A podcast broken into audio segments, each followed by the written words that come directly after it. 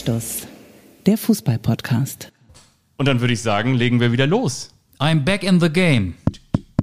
Das ist hier wieder ohne Hall. Das ist einfach hier wieder, wie Gott uns schuf, zumindest in diesem Podcast. Also wir sind zwar angezogen, sind nach wie vor ungezogen. Wer uns zum allerersten Mal hört, weil er sagt, so Mensch, das Kicker-Sonderheft habe ich durch, die Elf Freunde und auch die Sportbild-Sonderausgabe zur neuen Saison 20 21, 20, 22 habe ich schon alles gelesen. Ich brauche nochmal einen guten Podcast für die neue Spielzeit.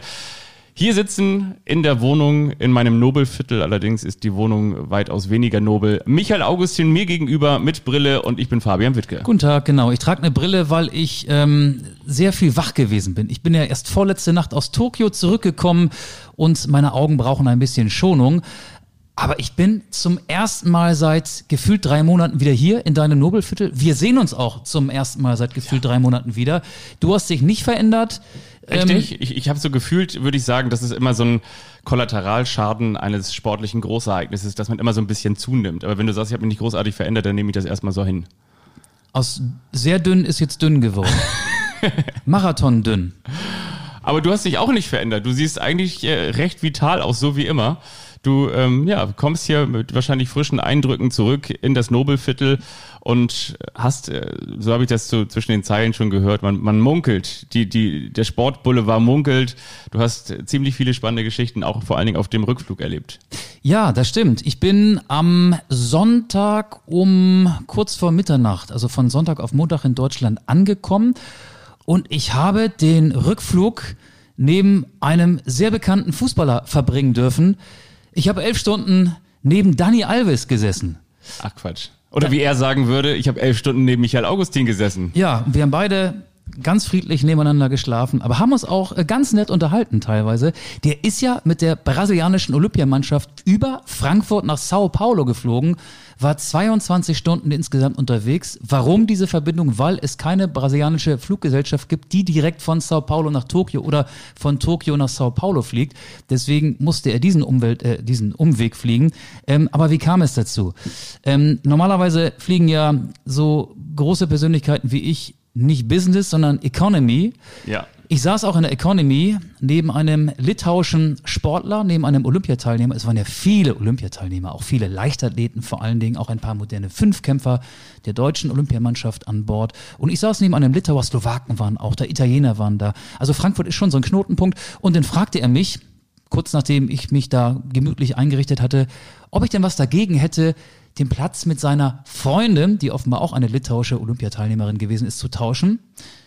Sie sitzt vorne in der Business und habe ich gesagt, das können wir gerne machen. Also wenn das okay ist und wenn, wenn ihr das organisiert. So, dann hat er das organisiert, hat mit äh, dem Steward gesprochen. Dann bin ich nach vorne, nachdem der Daumen nach oben ging und es hieß, ja, kein Problem, wir können tauschen. Und dann bin ich da in den Bereich rein und da saß die komplette brasilianische Olympiamannschaft. Ich hatte die auf dem Flughafen auch schon wahrgenommen und Dani Alves auch schon wahrgenommen. Der saß da auch schon und da wurde mir der Platz neben ihm zugewiesen. Schöner Fensterplatz. Ja, und dann saß ich äh, neben Dani Alves, der mittlerweile 38 ist, der ja, ich habe mal nachgeguckt, 118 Länderspiele für Brasilien bestritten hat, beim FC Sevilla gespielt hat, beim FC Barcelona, bei Paris Saint-Germain und eben jetzt seine Karriere beim FC Sao Paulo in Brasilien ausklingen lässt. Die Olympiamedaille hatte er nicht um den Hals. Er trug auch keine brasilianische Teamkleidung mehr. Er war schon so ein bisschen in seinem privaten Modus. Ähm, ja, und dann ging der Flug los. Wir haben uns da natürlich ähm, sehr gut bedienen lassen. Es gab so ein paar Nüsschen und in der Business Class, da kriegt man ja auch schon man wird echt gepampert, ne? Zumal die Stewardess. Jetzt hau raus, hat er mit dir einen Rotwein getrunken? Nein, wir haben beide keinen Wein getrunken. Wir haben beide Gin sehr Tonic. viel Apfelschorle getrunken. Okay. Nein, nein, nein, weder das eine noch das andere. Aber eine brasilianische Stewardess scharwenzelte um uns her, um uns herum. Hast du mal zu ihm kurz gesagt, Sergio Uno? Nein, nein 7-1. Auf keinen Auch Fall. Nicht. Auf keinen Fall, auf keinen Fall. Sie, die brasilianische Stewardess, sie sprach fließend Deutsch, weil sie aus Frankfurt kam. Und irgendwie waren wir so ein bisschen ihre Lieblinge. Das könnte auch an Dani Alves gelegen haben. Sie hat sich immer erst mit mir unterhalten, dann mit ihm auf äh, Portugiesisch. Und wir haben uns auch ein bisschen unterhalten. Er hat beispielsweise erzählt, äh, wie langweilig die Olympischen Spiele gewesen wären. Er hat gar nicht im Olympischen Dorf gewohnt. Aber ist er denn zum Beispiel jetzt davon ausgegangen, dass du ihn kennst? Oder hat er noch kurz gesagt, übrigens, ich äh, habe da als Fußballspieler teilgenommen? Also ich bin natürlich davon ausgegangen, dass er mich kennt und umgekehrt war es genauso, deswegen mussten wir uns nicht vorstellen. Und er hat auch nicht in Tokio gewohnt, hat von Tokio ganz wenig mitbekommen. Die Brasilianer haben, glaube ich, in Yokohama gewohnt. Da haben sie ihre Spiele ausgetragen und auch in einer anderen japanischen Stadt, die er nicht mehr wusste. Und er meinte, es sei so gewesen, die sind eigentlich nur zum Training gefahren oder zum Spiel und Hotel, Bus, Training, Hotel, Bus, Spiel. Das wäre sein ähm, Rhythmus gewesen der vergangenen Wochen. Und das olympische Dorf sei nicht möglich gewesen. Das wäre zu gefährlich gewesen. Und er verwies er auf seine jüngeren Mitspieler. Er ist ja mit 38 der Alterspräsident. Ähm, und interessant war auch, es kamen immer mal wieder andere Leute aus der Business Class äh, hin und ähm, das, was wir natürlich auch können, äh, wenn wir uns hier im Alltag in Hamburg bewegen, dass wir halt um Selfies gebeten werden. Und ständig kam da äh, ein, ein, ein slowakischer Trainer Absolut. oder so, der saß auch ein paar Reihen vor uns, der kam und hat sich dann mit ihm fotografieren lassen. Nachdem ich das Foto abgelehnt hatte, hat er Dani Alves um ein Foto gebeten und dann äh, kam er irgendwann mit einem T-Shirt der brasilianischen Nationalmannschaft an. Das hat ihm offenbar ein Betreuer zugesteckt. Dann hat er sich noch Autogramme geholt und hat auch noch fotografiert oder fotografieren lassen, wie Dani Alves ihm ein Autogramm gibt und dann wanderte das T-Shirt rum. Also der war sehr, sehr hartnäckig. Und dann habe ich mich so gefragt, Was macht eigentlich Alex hätte, Alves? wie hätte Fabian das eigentlich gemacht? Fabian, hätte Fabian sich jetzt ein, ein, ein Foto mit Dani Alves organisiert und das auf unseren Instagram-Account gestellt? Und du hast überlegt, ja, hätte das getan. Er hätte das getan. Ich habe es nicht gemacht. Nee, Weißt du warum? weil du Sportjournalist bist. Und ich glaube, das kann auch in den falschen Hals geraten. Also die Geschichte, dass ich Business fliege, Ja, die ist ja durch einen Zufall entstanden. Ja. Und dann machst du ein Foto mit ihm in der Business Class. Und dann heißt es wieder, dieser, dieser Schnösel, dieser freie Journalist, dieser Anstoßstar, fliegt Business, der kann es sich leisten. Das bekommen einige in den falschen Hals. Und ich glaube, viele würden denken, guck mal, der fliegt Linie. Das ist ja ungewöhnlich. Dass der Linie fliegt, normalerweise fliegt er ja eigentlich mit seinem Learjet durch Hast die du Gegend. auch wieder recht, ja. Aber weißt du, was ich immer Aber- denke? aber wir haben- wir haben- das wir haben- ist, aber das ist so doppelmoralisch. Weißt du warum? Weil ich denke mir, erstens ist man natürlich nie jemandem eine Rechenschaft schuldig. Wenn dich jemand fragt, dann kannst du ja genau diese Geschichte erzählen. Und zweitens denke ich, Hashtag Grundvertrauen bei solchen Dingen immer. Also warum soll ich jetzt erst einmal etwas vermuten, so, ah ja, das ist jetzt ja, du bist ja für die ARD da gewesen, ah, das sind meine Gebührengelder, da fliegt ja jetzt Business. Ja, aber vielleicht ist es auch genauso entstanden, wie es entstanden ist, nämlich durch einen Zufall und du hast am Ende noch jemandem einen Fall- Gefallen getan. Von daher denke ich mir immer, ah komm, ey, lass uns doch mal ein bisschen. Äh, Wir, ich habe kein Foto gemacht und er hat mich mit den Worten verabschiedet und das hat mir ein sehr gutes Gefühl gegeben. Tschüss, Auge. Take care, Bro. Oh, okay. Also ich bin jetzt part of the game. Ne? Ich bin jetzt, das sind meine Bros, das sind meine Jungs.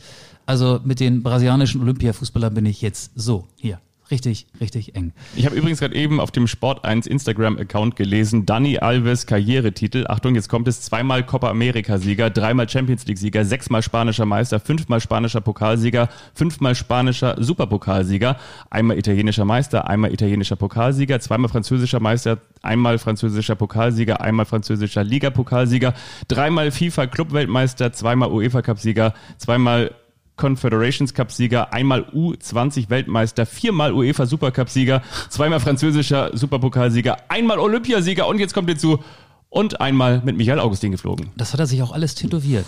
Ja. Auf dem linken und auf Wahnsinn, dem, oder? Auf, auf dem linken Arm hat er Jesus Ja. und, und auf dem rechten Arm so ein Fisch und Würfel. Ich habe ihn dann natürlich genau inspiziert, als er neben mir lag und schlief. Das war richtig romantisch. Und dann hat er auch die brasilianische Fahne ähm, und noch so, ja, so, so Schriftzeichen, die ich jetzt nicht so genau zuordnen konnte. Und er hat hier diese eisblauen Augen, ne? sind die blau oder sind die braun? So Die genau? Ich glaube, der hatte so eisblaue Augen. Weiß ich jetzt gar nicht. Aber er war sehr nett. Also, ähm, das war, wir haben uns, wir haben jetzt nicht elf Stunden durchgequatscht. Also, wir haben die meiste Zeit nebeneinander geschlafen. Der spricht ja auch fließend Deutsch. Der kommt ja auch irgendwie da so hier aus dem Norden, ne? Das in, aus, aus, aus dem alten Land, ne? Nee, wir haben uns über den Norden Brasiliens unterhalten, Ja. der viel schöner ist als Sao Paulo. Was wir beide ja auch wissen, weil wir auch schon mal in Brasilien gewesen sind. Fortaleza zum Beispiel. Bahia, Salvador de Bahia, da Ja. kommt er, glaube ich, ursprünglich her. Ist, hat er so als den schönsten Platz ähm, empfunden. Ja, also das war meine kleine Reisegeschichte. Wann bist Jetzt- du wieder da? Ich bin seit. Äh, Ich meine jetzt bei ihm dann, wann, wann fliegst du wieder rüber? Wann dreht ihr wieder eine Runde mit, mit irgendeiner Nobelschüssel? Ich, ich denke mir, wir sehen uns spätestens dann in Katar 2022 wieder. glaube ich auch, ja. Und dann fliegen wir mit seinem Learjet zurück. Das finde ich gut. Das dauert dann wahrscheinlich nicht ganz so lange.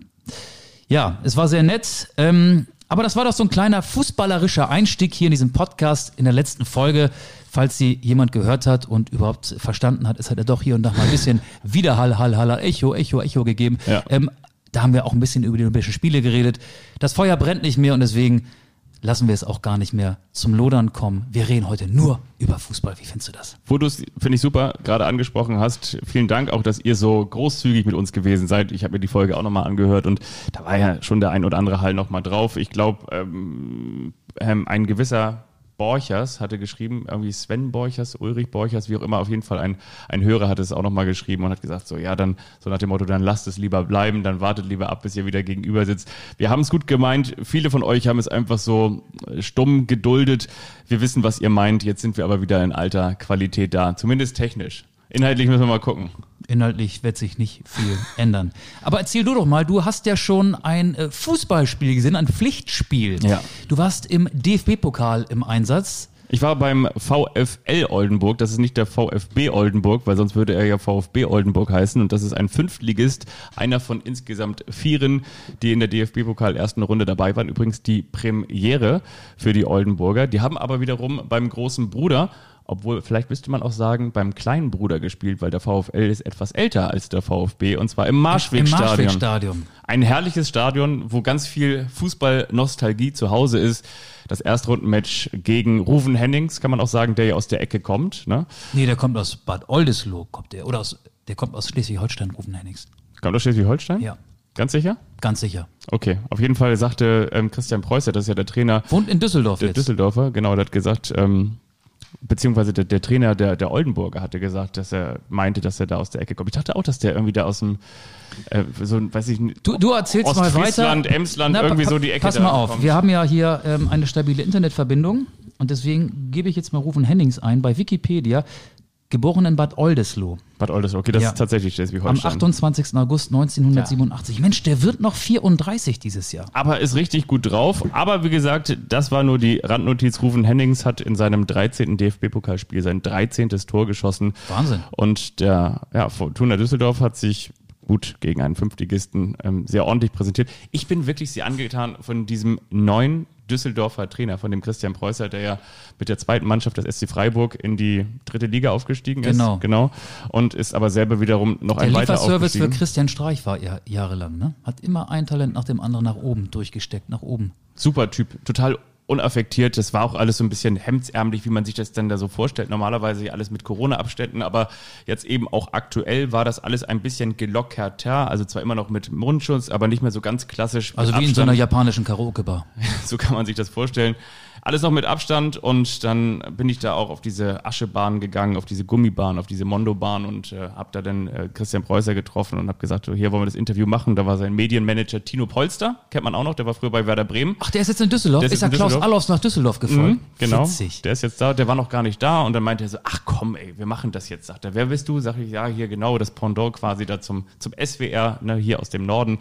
Und dann habe ich das Interview mit ihm geführt und der war wirklich sehr, sehr nett und hat auch gesagt, dass es ihn mal wieder gefreut hat, mit Bratwurst und Bierduft in der Luft ein Fußballspiel zu erleben, wieder mit Zuschauern und er meinte auch so 4000 Zuschauer. 4000? Ja, so nach dem Motto, so ganz anders in der Regionalliga beim SC Freiburg. Also das ist schon, schon für ihn auch etwas gewesen. Waren das alles Oldenburger oder auch, auch Düsseldorfer? Ja, so, ich würde sagen, 350, 400 Düsseldorfer waren auch da, haben sich da auf den Weg gemacht. Und ja, das ist so der Klassiker. Für die einen ist es das Spiel des Lebens, für die anderen ist es eine Pflichtspielaufgabe. Düsseldorf hat es gut gemacht. Die Oldenburger, die sind am Ende dann auch mit einem Grinsen nach Hause gefahren und das, das war, das war cool. Das war so wie früher auf dem Land, dass die, die Rentner oder die, die Jugend oder Vater und Sohn, Vater und Tochter sagen, komm, heute gehen wir mal zur Ligamannschaft und gucken mal, was die so machen und da hinten steht irgendwo so ein Bierpilz und da vorne steht ein Schwenkgrill. Nur ging es eben jetzt nicht gegen Konkurrenten in der Oberliga, sondern es ging gegen Fortuna Düsseldorf. Alles gut gewesen. Ganz ehrlich, wie viele Spieler des VfL Oldenburg hast du gekannt, als du dir die Mannschaftsaufstellung angeguckt hast? Kein. Oder den Kader? Niemanden. Und das sind ganz witzig beim VfL Oldenburg hauptsächlich Lehramtsstudenten. So, ich glaube, um und bei 90 Prozent sind Lehramtsstudenten, sind alle so zwischen 21 und 23. Also so eine typische Studententruppe und total junger Trainer, 30 Jahre alt, Lasse Otremba. Alles total sympathisch. Ich kann dir sagen, dass der Torhüter Thilo Pöpken heißt, aber gehört habe ich ihn vorher noch nie und werde ihn wahrscheinlich auch nie wieder sehen in diesem Leben. Also in Stadtland Fluss hätte Oldenburg locker gegen Düsseldorf gewonnen, ne? Ja, Da sitzt ein bisschen mehr zwischen den Ohren vielleicht bei den ganzen Nachwuchslehrern. Ja, aber da muss man ja wiederum auch sagen, ne? Stichwort so viele Lehrer, da kann ja eigentlich auch Düsseldorf froh sein, dass sie nicht nachsitzen mussten. Ne? Das stimmt. Einige mussten ja nachsitzen. Ja. Der VfL Wolfsburg muss vielleicht sogar nochmal zu einem Wiederholungsspiel antreten. Oh! was für eine Überleitung. Was für eine ne? Überleitung. Was für eine Überleitung. Ja. Der hat sich verwechselt. Wechselfehler. Ich finde das witzig, was ähm, Jörg Schmatke gesagt hat. Also Marc van Bommel hat ja in der Verlängerung einen sechsten Wechsel vorgenommen. Das ist zwar im internationalen Fußball erlaubt, aber im DFB-Pokal war das weder in der vergangenen Saison erlaubt noch in der aktuellen. Und Jörg Schmatke hat gesagt, ähm, wir müssen eigentlich jetzt mal so einen Volkshochschulkurs mit dem Titel Richtig lesen belegen. Und ich glaube, dass Marc van Bommel, wenn er in der Vorbereitung bessere Ergebnisse geliefert hätte, da jetzt gar nicht so in der Kritik gestanden hätte. Aber der hat die letzten fünf Testspiele allesamt mit dem VfL Wolfsburg verloren. Ich habe mir nochmal die Gegner rausgeguckt. Rostock, Kiel, zwei Mannschaften aus der zweiten Liga, Lyon, Monaco und Atletico Madrid. Okay, die letzten drei sind dann tatsächlich große internationale Teams, aber ähm, das ist schon ein bisschen komisch, wenn so viele Menschen, die so ein Spiel vorbereiten und da sitzt auch eine Menge Fußball-Sachverstand auf der Trainerbank, da könnte man ja auch vielleicht noch den Sportdirektor mit einbeziehen, Marcel Schäfer oder der Co-Trainer darf sich ja auch mit dem Regelwerk beschäftigen. Es ist schon merkwürdig, wenn man sich nicht auskennt. Das ist doch die Aufgabe des Trainers, die Regeln zu kennen. Absolut. Sehe ich ganz genauso. Gibt es keine Widerworte? Die Frage, die ich mir noch zwischendurch einfach gestellt hätte, nicht, dass Christian Dingert, der vierte Offizielle, dafür verantwortlich gewesen wäre, aber hätte er nicht eventuell auch Dingert war der Schiri, glaube ich, ne? oder? Ich glaube, es war der vierte Offizielle, meine Ja? ich. Ja. Aber bin mir aber nicht ganz sicher. Auf jeden Fall meine ich, der, der vierte Offizielle hätte natürlich einen Hinweis geben können, auch wenn es schlussendlich nicht seine Aufgabe ist. Auf der anderen Seite muss man natürlich auch sagen, also so ein Wechselfehler mit Mark hatten wir sonst zuletzt 2002 bei der Euro-Einführung, ne? Aber ansonsten muss man natürlich sagen, ja, darf Marc van Bommel nicht passieren und die Frage, es gab da beim Kicker von Thomas Hiete auch schon einen Kommentar dazu. Jetzt geht er natürlich beschädigt in eine neue Spielzeit, sollte es dazu kommen. Preußen Münster, der Viertligist, hat Protest eingelegt, dass der VfL Wolfsburg möglicherweise auch noch während dieser Folge ähm, dieses Spiel, obwohl sie es ja nach Verlängerung gewonnen haben, am grünen Tisch, wie es so schön heißt, dann doch noch verliert. Dann geht ähm, Marc van Bommel erst einmal mit, mit so einem Rucksack in die neue Spielzeit. Finde ich ohnehin auch eine spannende Lösung, ganz generell mit Marc van Bommel in diese Saison zu gehen. Das ist seine erste also seine erste Station in der Bundesliga, gleich in dieser Saison, in der du Champions League spielst. Der VfL hat auch eine relativ durchwachsene Vorbereitung gespielt. Jetzt passiert das. Also auf jeden Fall wird es Marc van Bommel dadurch nicht leichter haben. Und es ist ja schon der zweite Wechselfehler in der Wolfsburger Pokalgeschichte. Ich habe nochmal nachgeguckt. 2004 ist das Erik Gerrits mal passiert. Ja.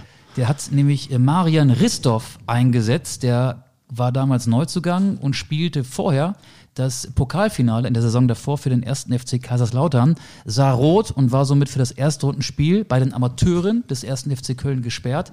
Er wurde eingesetzt und Wolfsburg wurde dann ähm, ausgeschlossen. Das Spiel wurde für die Kölner Amateure gewertet, obwohl es Wolfsburg gewonnen hatte. Und das führte sogar dazu, dass Peter Panda, damals Geschäftsführer beim VfL Wolfsburg, die Konsequenzen gezogen hat und zurückgetreten ist. Also das hat so ein richtiges äh, personelles Erdbeben damals ausgelöst beim VfL Wolfsburg. Das wird diesmal, glaube ich, nicht passieren. Aber trotzdem peinlich, finde ich.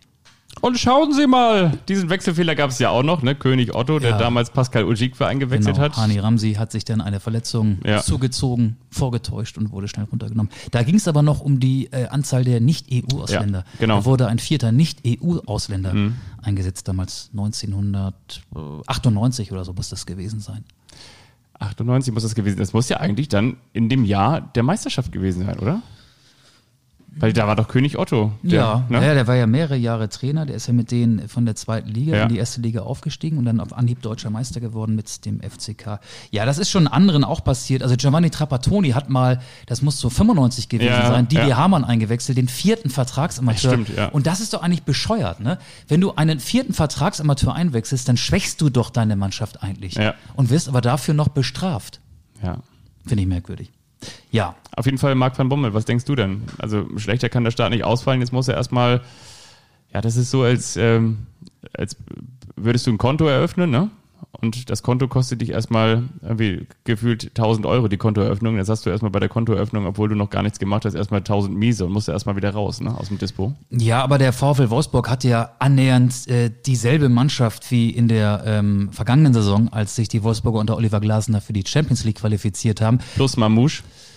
Ja, plus Mamouche, plus äh, Lukas Mecher oder Metscher, wie mhm. einige sagen, der zurückgekommen ist, plus Sebastian Bornau vom 1. FC Köln. Also es ist wirklich keiner weggegangen. Lacroix wurde ja gejagt von vielen Vereinen, auch aus der Bundesliga, von RB Leipzig, der ist geblieben. Wort Wechos ist geblieben. Also die Mannschaft ist auf jeden Fall gut genug, äh, selbst wenn sie jetzt aus dem Pokal rausfliegen, das zu verkraften und auch diesen Spott zu ertragen, der jetzt natürlich so ein bisschen über den Wolfsburgern ausgekippt wird. Ja. Aber mit der Mannschaft müsste Van Bommel eigentlich wieder oben dabei sein. Eigentlich ja. Aber das ist genau das Ding. Da kommen wir möglicherweise jetzt gleich auch noch zu. Und zwar wollen wir ja natürlich auch noch eine kleine Prognose geben. Eigentlich so ein kleiner Klassiker, den wir machen, haben wir zwar nicht abgesprochen, ist, aber wir tippen ja eigentlich immer auch äh, vor einer Saison, wer, wer Zehnter wird.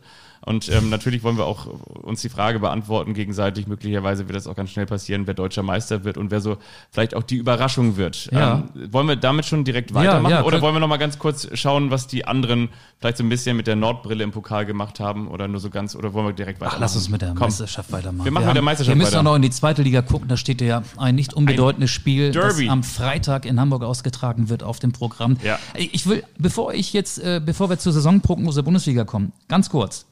Ich will dir mal so ein paar Paarungen vorlesen, die am ersten Spieltag, am kommenden Wochenende in der ersten Liga stattfinden. Klar, das Eröffnungsspiel Freitag, Gladbach gegen Bayern, toll. Am Samstag spielt unter anderem Wolfsburg gegen Bochum, Juhu. Augsburg gegen Hoffenheim ja. und Bielefeld gegen Freiburg. In der zweiten Liga, am selben Wochenende, an unterschiedlichen Tagen, aber am selben Wochenende, St. Pauli HSV, Nürnberg Düsseldorf, Dresden Hannover, Werder Paderborn, und Schalke gegen Aue. Also mit Werder und Schalke natürlich zwei Traditionsvereine vertreten.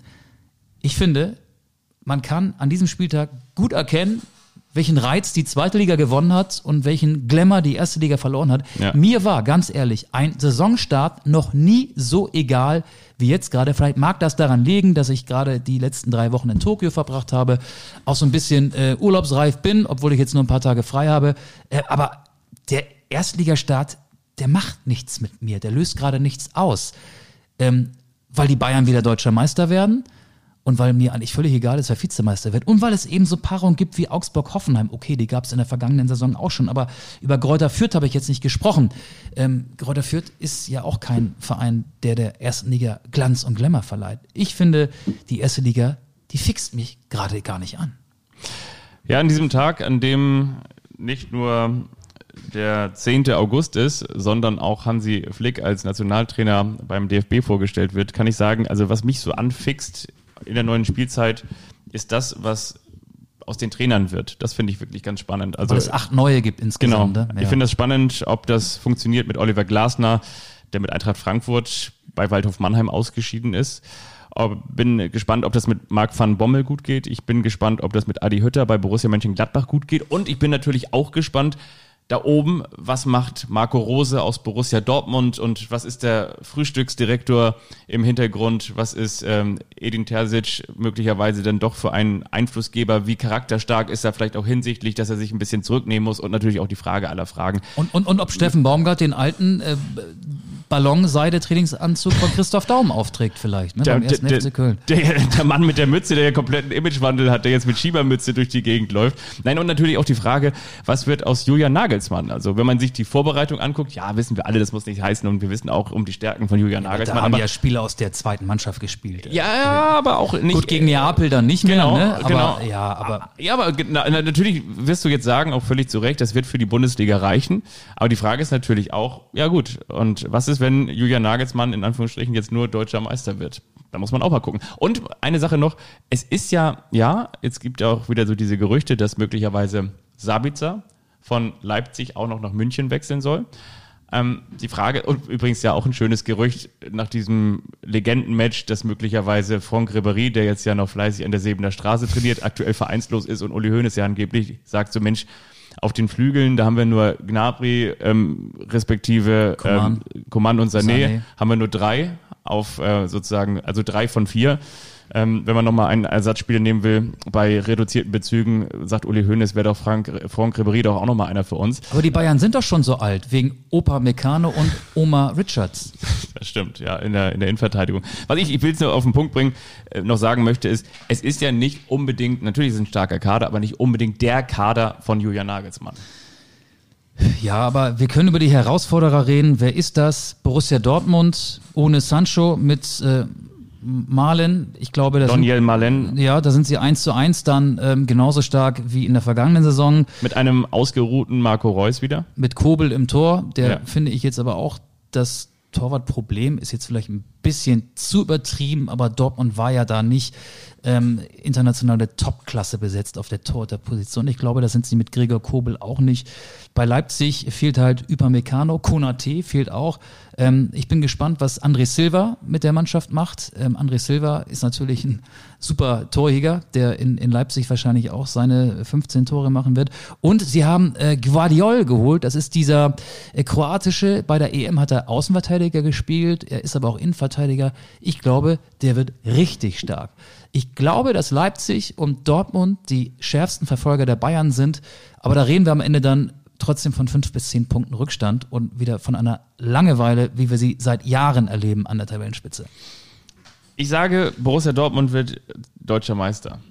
Und äh, der FC Bayern München wird nicht zum zehnten Mal in Folge deutscher Meister. Ich sage, Borussia Dortmund geht auf die Eins, die Bayern völlig überraschend auf die Zwei und auf der Drei wird RB Leipzig landen.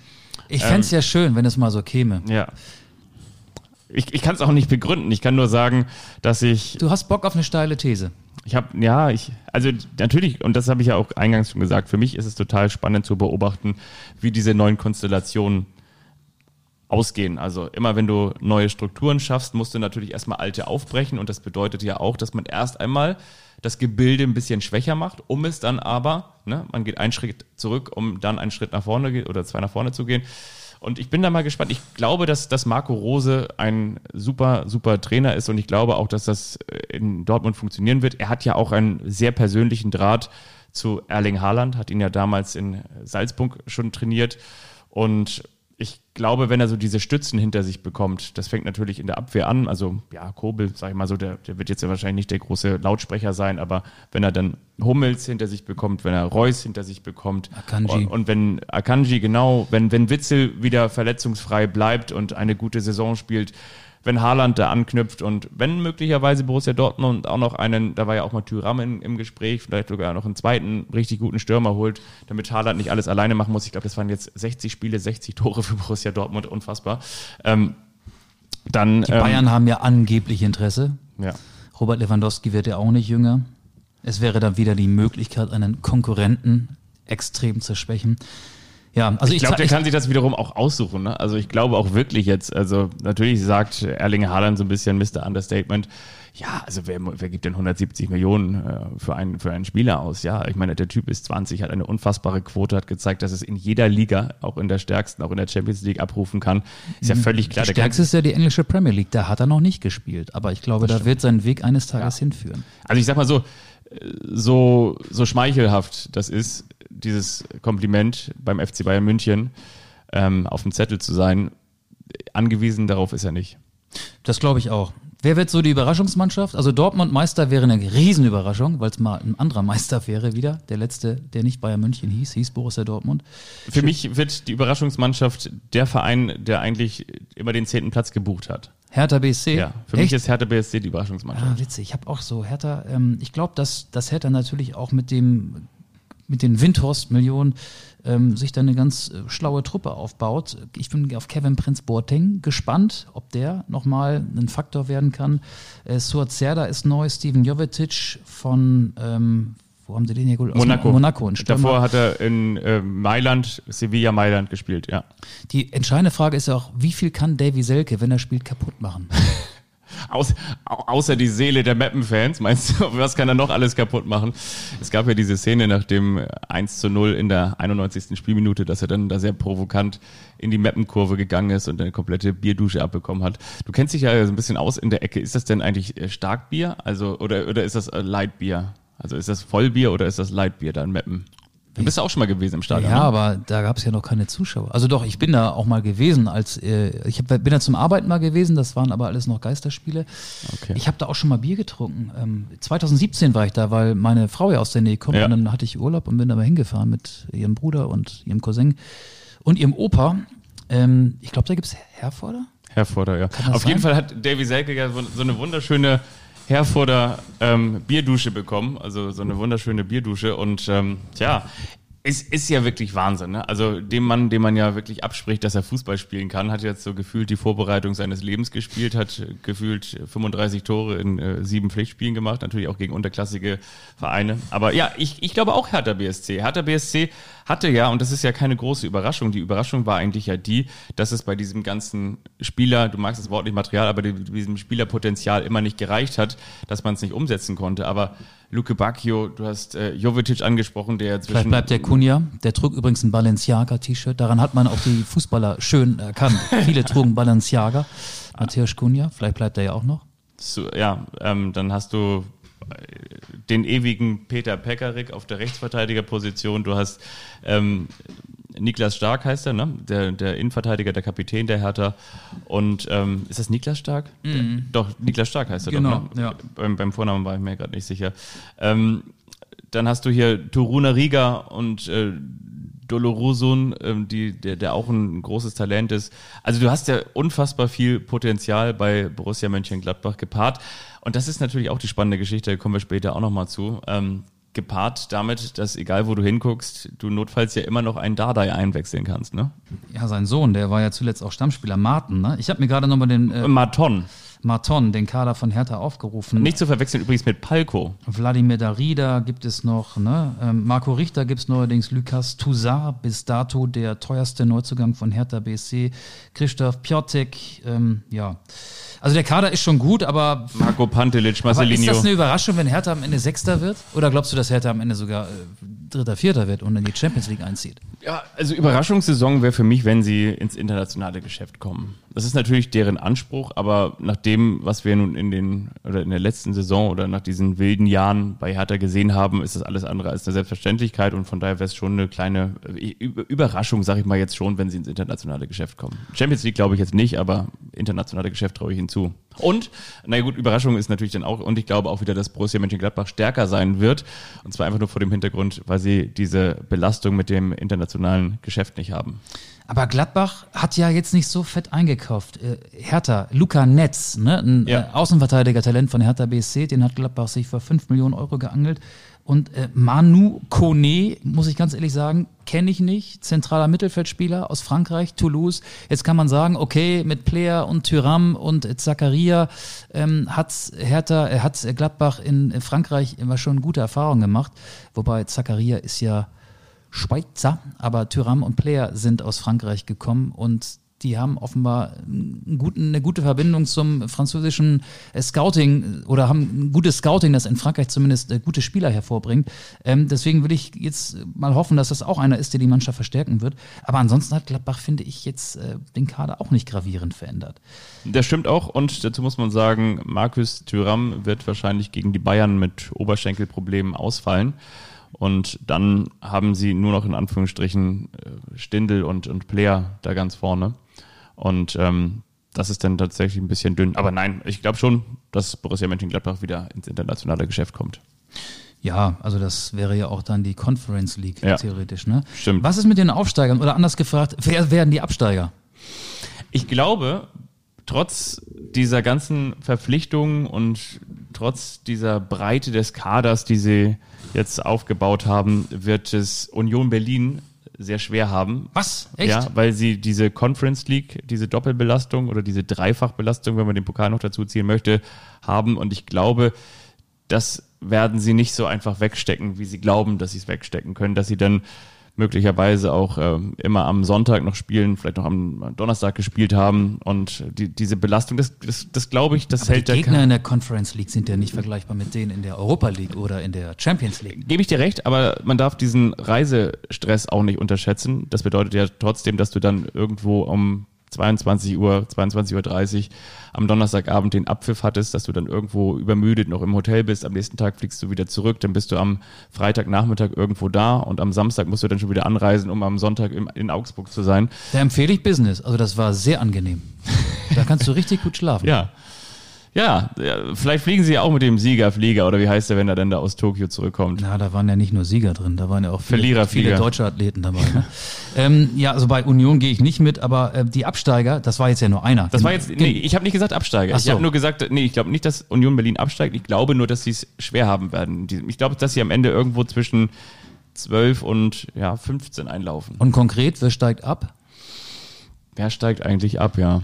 Also, ich glaube, das verflixte zweite Jahr mag keiner hören, Arminia Bielefeld, glaube ich. Ich glaube, das verflixte erste Jahr, Kräuter Fürth, wird es schwer haben. Und tja, dann haben wir natürlich wieder ein Relegationsspiel. Und ich kann mir nicht vorstellen, dass sich da Regensburg durchsetzen wird in der Relegation gegen, ja, gegen Augsburg. Augsburg.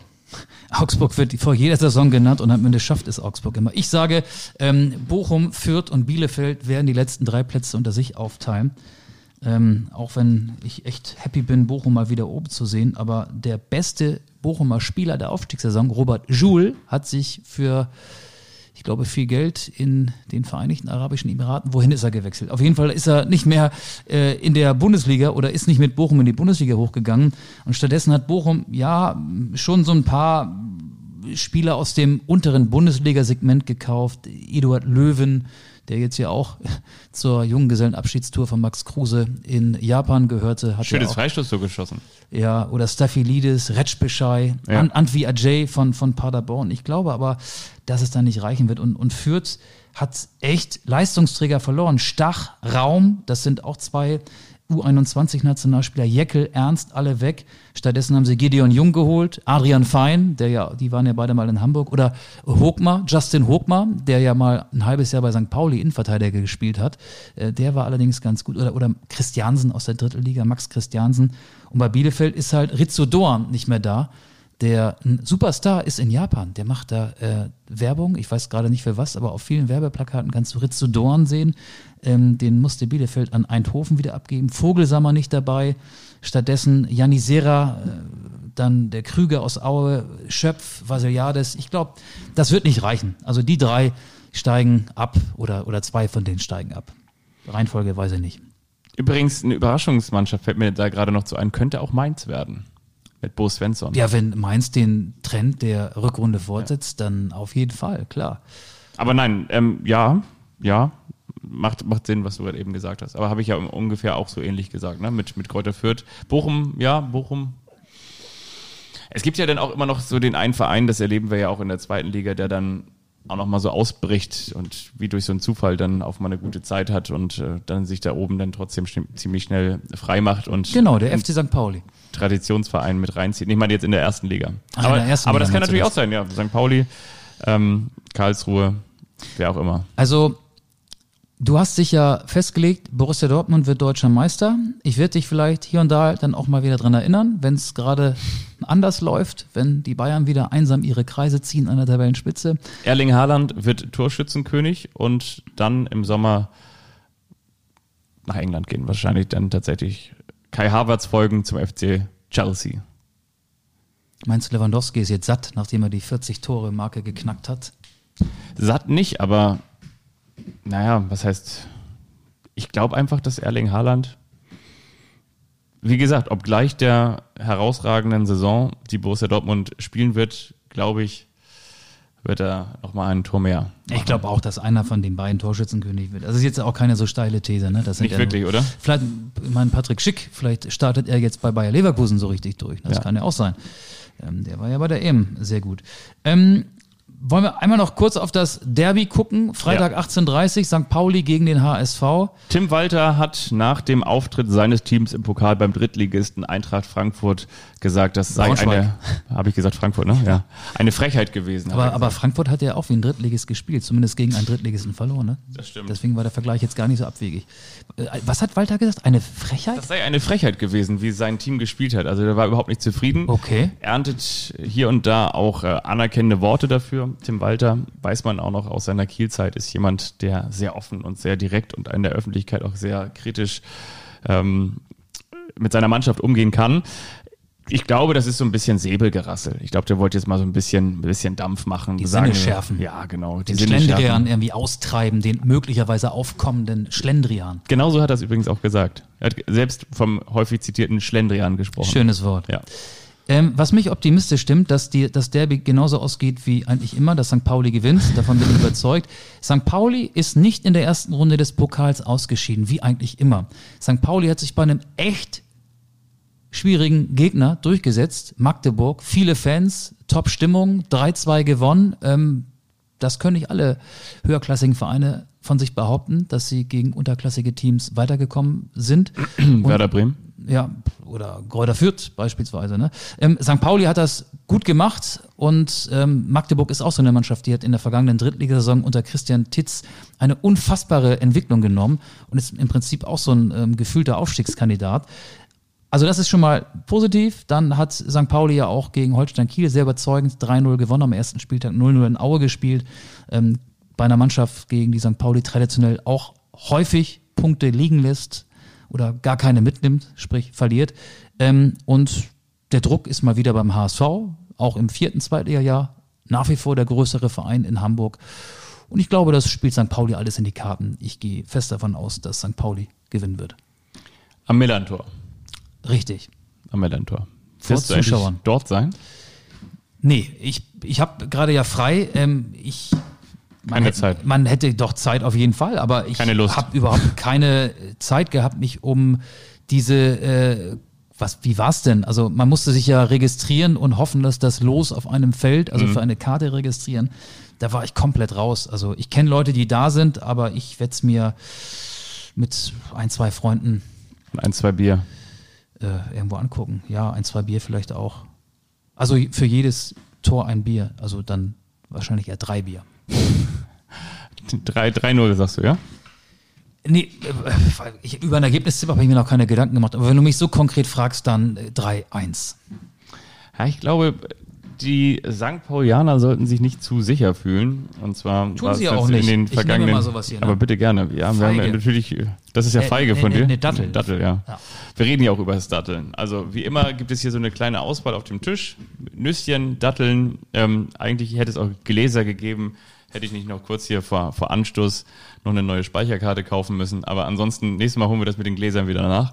Also ja, ich, ich, ich finde, das, das ist ein Spiel, das kann man jetzt auch nicht wirklich tippen. Also ich könnte jetzt natürlich. Man kann jedes Spiel tippen. ja, klar, du kannst jedes Spiel tippen, aber ich will nur sagen, man kann nur ganz Man schwer hat, eine. nur Pro- nicht, man hat nur nicht immer recht. Genau, man, und, und man kann nicht unbedingt immer eine stichfeste Prognose abgeben, und zwar vor dem Hintergrund, dass es ja auch ein Derby ist. Und das klingt jetzt so ein bisschen abgedroschen, aber ich meine, die, die Mannschaften haben sich, und das ist jetzt nicht unbedingt ein Kompliment für den FC St. Pauli, sondern vielleicht auch eher Kritik am HSV. Sie haben sich halt so sehr angenähert, dass das, was der HSV in den ersten Abstiegsspielzeiten war, nämlich noch ein eigentlich personell überlegener Zweitligist, das, das ist eben nicht mehr so, man hat sich so sehr angenähert, dass es jetzt eigentlich eine Mannschaft ist, wo die, oder zwei Mannschaften sind, äh, bei denen die Kader relativ ausgeglichen sind und es dann halt jetzt äh, ein Derby ist und ich glaube, ein Derby wird am Ende immer von der Mannschaft gewonnen, die mehr Leidenschaft an den Tag legt und das wird sich dann jetzt am Freitag zeigen.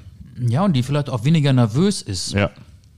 Und das ist ja für alle auch was Besonderes. Also die meisten Spieler, es ist ja selbst bei St. Pauli-Spielern mittlerweile so, viele kennen das ja gar nicht, am Millantor vor Zuschauern zu spielen. Also gegen Kiel waren ja auch welche da, aber ähm, und ich glaube, die Stimmung wird da noch ein bisschen besser sein und mh, vielleicht messe ich dem auch zu viel Bedeutung bei. Aber ich glaube schon, dass das auch nochmal so die Drucksituation auf den HSV erhöhen wird. Wo ich übrigens großen Respekt vor habe und ich hoffe wirklich, wie sagt man so schön, eindringlich wünsche ich mir eigentlich auch, dass es dann so kommen wird, dass es natürlich friedlich bleibt. Aber das ist, birgt natürlich auch die Gefahr jetzt so nach dieser Corona-Zeit. Es dürfen wieder Fans ins Stadion, es sind wieder vermehrt Fans auch unterwegs, weil natürlich so ein Derby komplett ohne Zuschauer, ja, da hat dann hier und da mal einer äh, von draußen gesagt, jetzt zünden wir mal ein paar Knallfrösche, damit die motiviert sind. Aber jetzt hast du da wieder ein paar tausend Menschen unterwegs rund ums Stadion. Die Kneipen sind wieder geöffnet. Du darfst dich da mit Luca-App irgendwo ein, mit äh, der Jan-Luca Zander-App, darfst du dich irgendwo ein, einloggen da im äh, Jolly Rogers oder wie das da alles heißt. Ähm, ja, bin ich mal gespannt. Ich hoffe natürlich, dass es trotzdem friedlich bleibt. Ich vergesse mich meistens auszuloggen. Meine Luca-App läuft gerne mal drei, vier Stunden. Die ist auch schon mal eine komplette Nacht durchgelaufen. Ich ja, aber es ist eine gute Erfindung. Apropos Knalleffekt, ähm, wir könnten so einen akustischen Knalleffekt setzen, den hat es lange nicht mehr gegeben in diesem Podcast, weil wir ja in den vergangenen Folgen immer weit voneinander entfernt über eine Internetverbindung aufgezeichnet haben. Aber heute wird alles so sein wie früher. Mal schauen, ob das jetzt Und dazu gehört so, auch. Da gehört natürlich, es gibt eine Rubrik. Ja. Zeichnen wir, wir noch, auf oder ist da jetzt. Nee, nee, wir zeichnen noch auf. Okay. Äh, pass mal auf. Äh, es gibt ja eine, eine Kultrubrik. Ähm, die heißt ja, der eine überrascht den anderen, aber ihr wisst, normalerweise gehört zu dieser Kultrubrik eigentlich auch ein Jingle. Und an dieser Stelle möchte ich einfach mal sagen, den fahren wir jetzt hier gleich ab. Aber mein Handy hat sich mit dieser Geschichte noch nicht so verbunden, wie ich das eigentlich möchte. So. Tja, das läuft ja wieder richtig gut hier, ne? Hast du noch ein, ein Überbrückungs... Ja, habe ich, habe ich. Gag? Wir haben ja auch eine Spotify-Liste. Ähm, die heißt Anstoß, da machen wir immer einen Song drauf. Ich habe mir diesmal überlegt, dass ich nur einen Song drauf packe. Der passt so ein bisschen zu meinem Rückflugerlebnis When I Got Famous von Jamie Cullum. Den packe ich rauf, weil ich jetzt ja in einem Atemzug mit Daniel Alves genannt werde. Das erzähle ich extra sehr langsam, weil Fabian immer noch damit beschäftigt ist, den Opener zu starten. Das klappt nicht, dann machen wir doch einfach ohne Opener weiter, oder? Das ist ja Wahnsinn. Warum verbindet sich dieses Gerät jetzt nicht mit meinem Handy? Weiß ich nicht. Hätte man vorher vorbereiten müssen. Oder hast du ein neues WLAN-Passwort?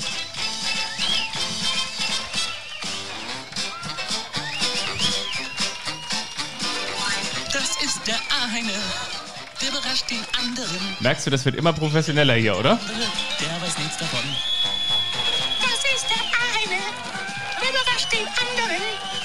Wiederum der andere, der weiß nichts davon.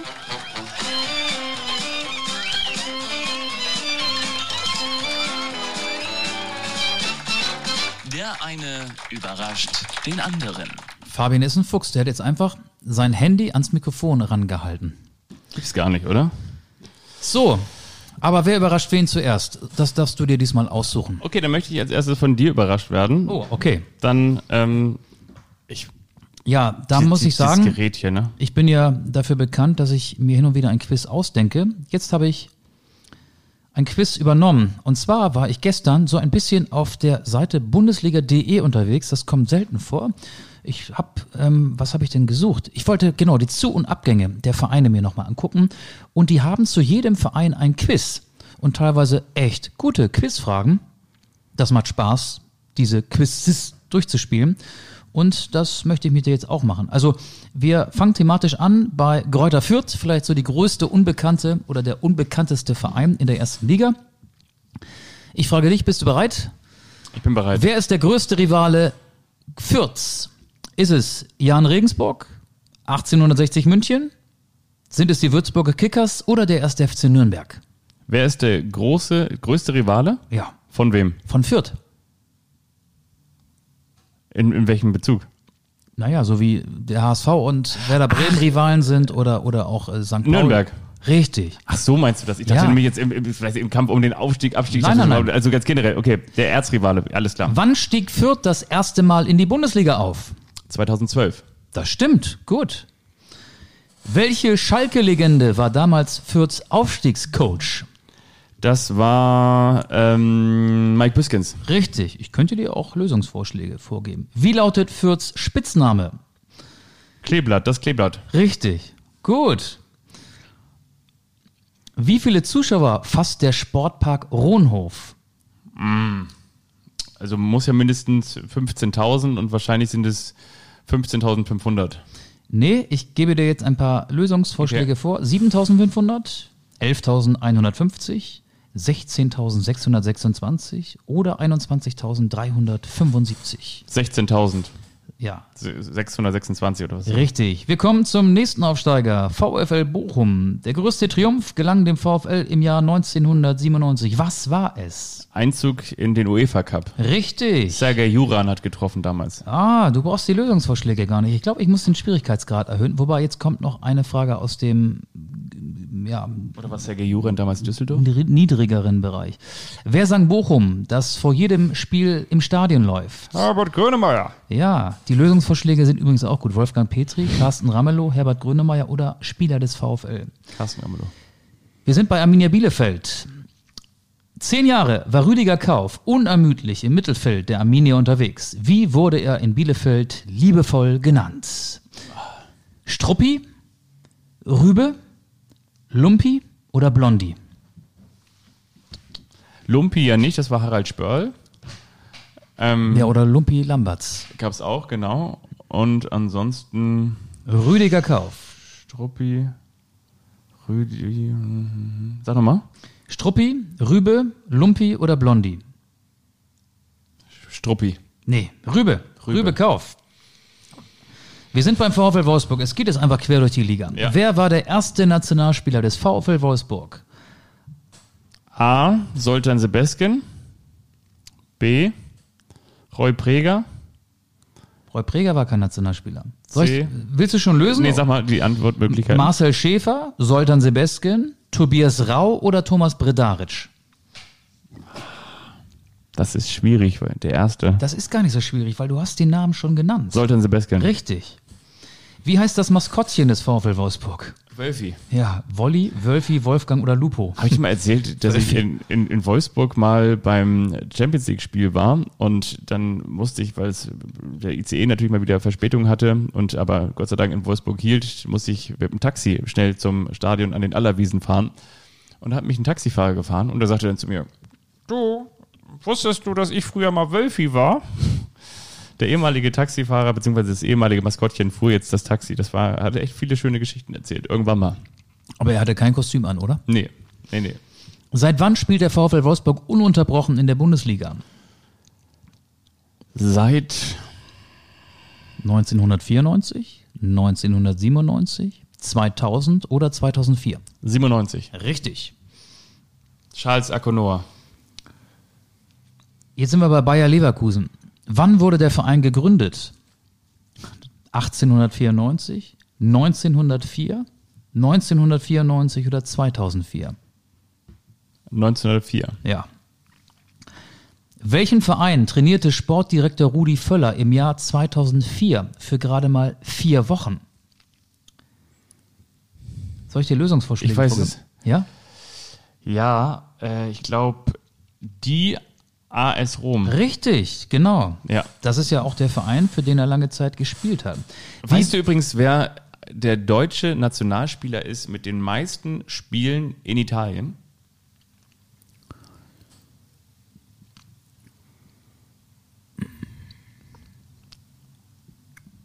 Also aller, aller, aller Zeiten ist ja schwierig, schwieriges Wort, aber Ja, der Rudi Völler wahrscheinlich, ne? Nee, Helmut Haller. Ah, ja, richtig. Mailand, AC Mailand. Wie wird die Mannschaft auch genannt? Wir sind noch in Leverkusen. Die Handwerker, die Werksarbeiter, das Studentenwerk oder die Werkself? Die Werkself. Richtig. Mehr habe ich nicht. Okay, aber das war schön, das hat Spaß gemacht. Ich habe ehrlich gesagt nur drei Fragen, aber das war jetzt ja auch schon sehr ausgiebig. Ich habe drei Fragen und zwar, ich fange an mit einer Frage, die ich selber neulich gehört habe. Also so kreativ war ich jetzt nicht, aber ich habe sie selber gehört. Du hast ja dein Quiz auch vorbereitet. Und zwar, welche beiden Bundesliga-Teams haben nur ein einziges Mal in der Champions League, in der Königsklasse gespielt? TSG Hoffenheim und ähm, der erste FC Kaiserslautern.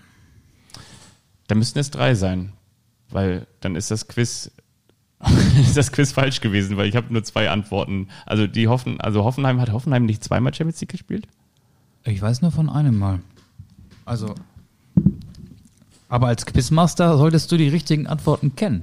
Ja, ich habe ja die richtige Antwort, äh, dann habe ich sozusagen die, die Quiz, ähm, ich habe die Antworten nicht verifiziert. Also ich habe sie nur sozusagen übernommen. Und ähm, nach dem, was ich so übernommen habe, gab es zwei Vereine und da gehört. Ah, 1860 München. Die sind in der Qualifikation rausgegangen. Ja, Hertha BSC. Richtig. Ja, Hertha Ja. BSC ja auch. also das waren die richtigen Antworten. Aber das muss ich nochmal verifizieren, weil du hast natürlich recht, bei hat, hat Hoffenheim mal Champions League gespielt? Mhm, unter Julian Nagelsmann. Die sind einmal in der Qualifikation an Liverpool gescheitert und einmal haben sie es geschafft. Okay, dann ähm, das, das gucke ich nochmal nach. Ich möchte als zweite Frage von dir wissen. Pal Dardai hat drei Kinder. Palko, der nämlich sowas heißt wie der kleine Pal, Marton und Bence. Ich weiß nicht, wie das auf Ungarisch ausgesprochen wird. B-N-C-E. Ich möchte wissen, wie heißt der Vater dieser drei Jungs? Paul. Das ist richtig. Die weitere Frage ist, aber wie heißt der Vater von Pal Dardai? Auch Paul. Und mit Nachnamen? Dardai. Richtig. Woher weißt du das? Der Vater von Pal Dardai heißt Pal Dardai und das finde ich nämlich eigentlich ganz witzig und ist ebenfalls ungarischer Fußballspieler und Trainer gewesen. Das Witzige ist ja, dass Marton Dardai jetzt in der Innenverteidigung von Hertha spielt, drauf und dran ist, sich einen Stammplatz zu erspielen und Palko ist jetzt gerade ins Ausland gegangen und Benze, wenn wir ihn jetzt mal so nennen wollen, ist 2006er Jahrgang und möglicherweise die große Zukunft steht noch vor ihm. Und Und nicht Benzema, ne? das ist nicht Benzema, aber Benze, naja, wie auch immer. Dann möchte ich noch wissen, wessen Freundin hat bei den Olympischen Spielen eine Goldmedaille geholt? Wessen Freundin aus der Fußball-Bundesliga, es geht um einen Spieler aus der Fußball-Bundesliga, wessen Freundin hat die olympische Goldmedaille geholt? Also eine Wasserspringerin war es nicht. Das, mit der Sportart habe ich ja auch sehr viel zu tun gehabt. Das waren überwiegend Chinesinnen. Es war auch keine Schwimmerin, würde ich behaupten. Ich weiß es nicht. Ich habe, muss ich ganz ehrlich sagen, von den Olympischen Spielen vieles gar nicht mitgekriegt, weil ich halt so auf meine Sportarten fixiert war und weil die letzten Abende dann ja auch ähm, in Karaoke-Bars stattgefunden haben. Nein, Ich- einen Abend. Ich gebe dir einen Tipp. Sie könnte sich, oder beziehungsweise er, er ist ja in diesem Fall Spielerin Mann und sie könnte theoretisch 2020 Sextupel-Spieler Frau gewesen sein. Also das heißt, Sextupel heißt, Ja, sechs Titel hat sie geholt. beziehungsweise ihr Freund Ihr Freund. 2020. Das heißt, Ja, er spielt wo? beim FC Bayern. Ja. Wenn er Spielerin Mann ist, dann ist sie in jedem Fall eine, Spielerfrau. eine Spielerin. Und eine Spielerin heißt, sie ist schon mal keine Leichtathletin. Nee, sie ist Fußballerin. Richtig. Wer ist denn von den Bayern mit einer Fußballerin liiert, frage ich mich. Wer hat denn gewonnen? Canada. Ah, von, von Alfonso Davis? Ja. Echt? Ja. Ah, das wusste ich gar Und zwar Jordan Huitema. Also Huitema. Jordan, wahrscheinlich heißt sie Hu- Hu- Hu- Huitema, keine Ahnung was, wie auch immer. nicht. Höre ich zum ersten Mal, muss ich ganz ehrlich sagen. Aber dafür sind sie doch da, die großen Quizstunden hier bei Anstoß. Ja, es war schön. Ich habe was, schön, ich oder? hab was gelernt. Ihr da zu Hause habt mitraten können und ähm, habt vielleicht auch was gelernt. Ich habe auf jeden Fall was gelernt. Wenn ich hier gleich das Nobelviertel verlasse, dann gehe ich schlauer durch die Tür raus. So soll es ja auch sein, Ja. oder? Wir sind der Kult für die Ohren und wir haben natürlich auch noch die Kult-Playlist. Hatten wir da eigentlich schon New York, Rio, Tokio draufgepackt? Nein. Ich glaube schon. Ich glaube nicht, genau. Und Nee. deswegen möchte ich das ganz gerne tun, weil du warst äh, in Rio, in ähm, Tokio und natürlich auch in New York und jetzt bist du wieder hier in meinem Revier. Das freut mich sehr. Herzlich willkommen zurück. Und äh, außerdem möchte ich noch raufpacken, äh, äh, ähm, was hatte ich denn mir noch überlegt? Ähm, ich, ich belasse es dabei. Ja, ich habe heute auch nur einen Song. Also When I Got Famous von Jamie Cullen. Ja. Ja. Schön. Wenn ihr Feedback habt, wenn ihr euch noch etwas wünscht, ihr merkt, Anstoß rollt wieder los. Das ist so wie an der Bahnsteigkante, wenn man dann da steht und steht und steht und irgendwann setzt sich dieser schwere, große Zug wieder in Bewegung und ihr wisst, der nimmt langsam Fahrt auf. Und wenn er so richtig auf Touren gekommen ist, dann denkt ihr, Mensch, kann Reisen schön sein. Wir freuen uns auf die nächste Folge. Abonniert uns gerne jetzt wieder in aller mäßiger oder in aller schöner Regelmäßigkeit mal wieder. Ähm, Anfang der Woche können wir, glaube ich, grob sagen.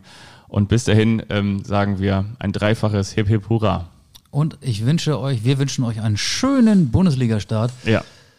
Obwohl, so viel Bock habe ich gar nicht auf die Bundesliga. Das darf man in einem Fußball-Podcast eigentlich gar nicht sagen. Ich habe es jetzt schon mehrmals gesagt. Aber wir sagen ja hier nur die Wahrheit. Also. Nichts als die Wahrheit. Das ist so zwölfte Spielminute. 1-0 Rewan- Lewandowski. Dann 23. Spielminute 2-0. Komm, wir tippen noch Go- kurz den, erst, den ersten Saisontorschützen. Wer wird der erste Saisontorschütze? Völlig überraschend Lewandowski. Ich sag ähm, was ganz anderes. Eigentor Nico Elvedi. Damit setzt sich die EM-Tradition fort. So, Okay. in diesem Sinne. Macht's Schöne gut. Woche. Tschüss. Tschüss.